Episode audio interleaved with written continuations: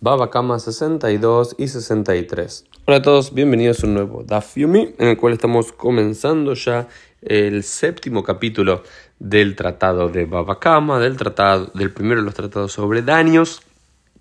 Y en esta oportunidad, en la página 62b y a lo de la página 63a, se discute esta primera Mishnah que aparece en este nuevo Perek, que habla sobre las compensaciones en el caso de los robos.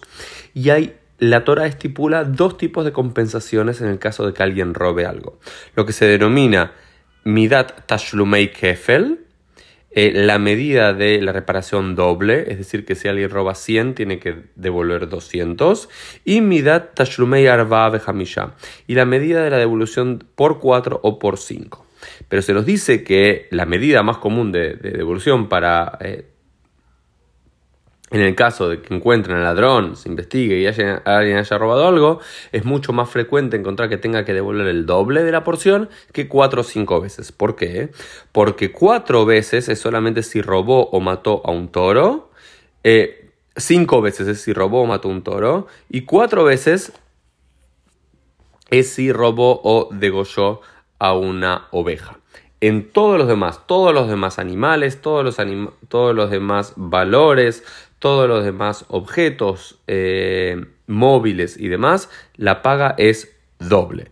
Es decir, alguien robó 100 dólares tiene, y se lo encuentra culpable, tiene que devolver 200. Alguien robó un iPhone que sale 1000 dólares, tiene que devolver 2000 dólares. Excepto que haya robado, como dijimos, eh, un toro que tiene que pagar por 5 el valor del toro o una oveja que tiene que pagar por 4.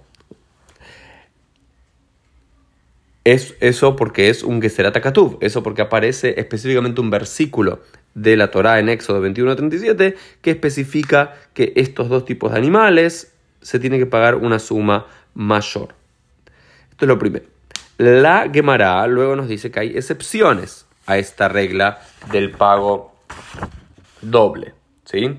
Por ejemplo, aquel que roba una tierra, se apropia de una tierra, o aquel que roba un esclavo, o aquel que roba documentos comerciales, o aquel que roba algo que fue eh, santificado, consagrado para el templo, ni siquiera tiene que devolver el doble, tiene que simplemente devolver el valor de lo robado. Es decir, alguien se apropia de una tierra que sale 100 mil dólares.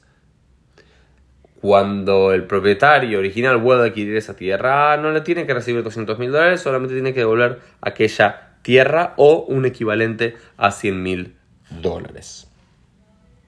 Estas son algunas excepciones a este principio general de la devolución doble en caso de robo. La Mishnah luego nos dice: Ein agoneb meshalem hefel velo atoveach velo mujer meshalem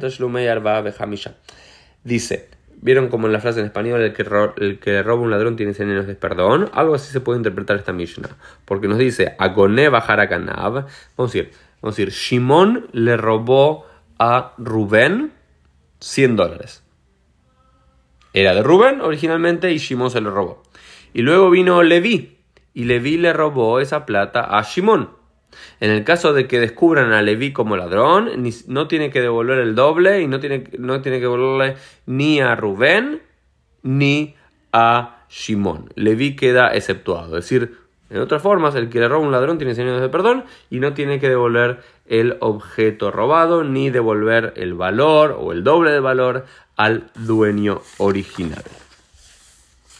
Otro de los puntos que se discute en, la Gemara es en el caso de que alguien haya tenido un picadón, que haya tenido el depósito, haya guardado, cuidado un objeto, y dice, si alguien estaba cuidando un objeto y toma un juramento, que aquel objeto que le habían dado alguien se lo robó y después encuentran que nadie se lo había robado, sino que a él se lo había quedado, entonces tiene que pagarle al dueño original el doble de aquel valor.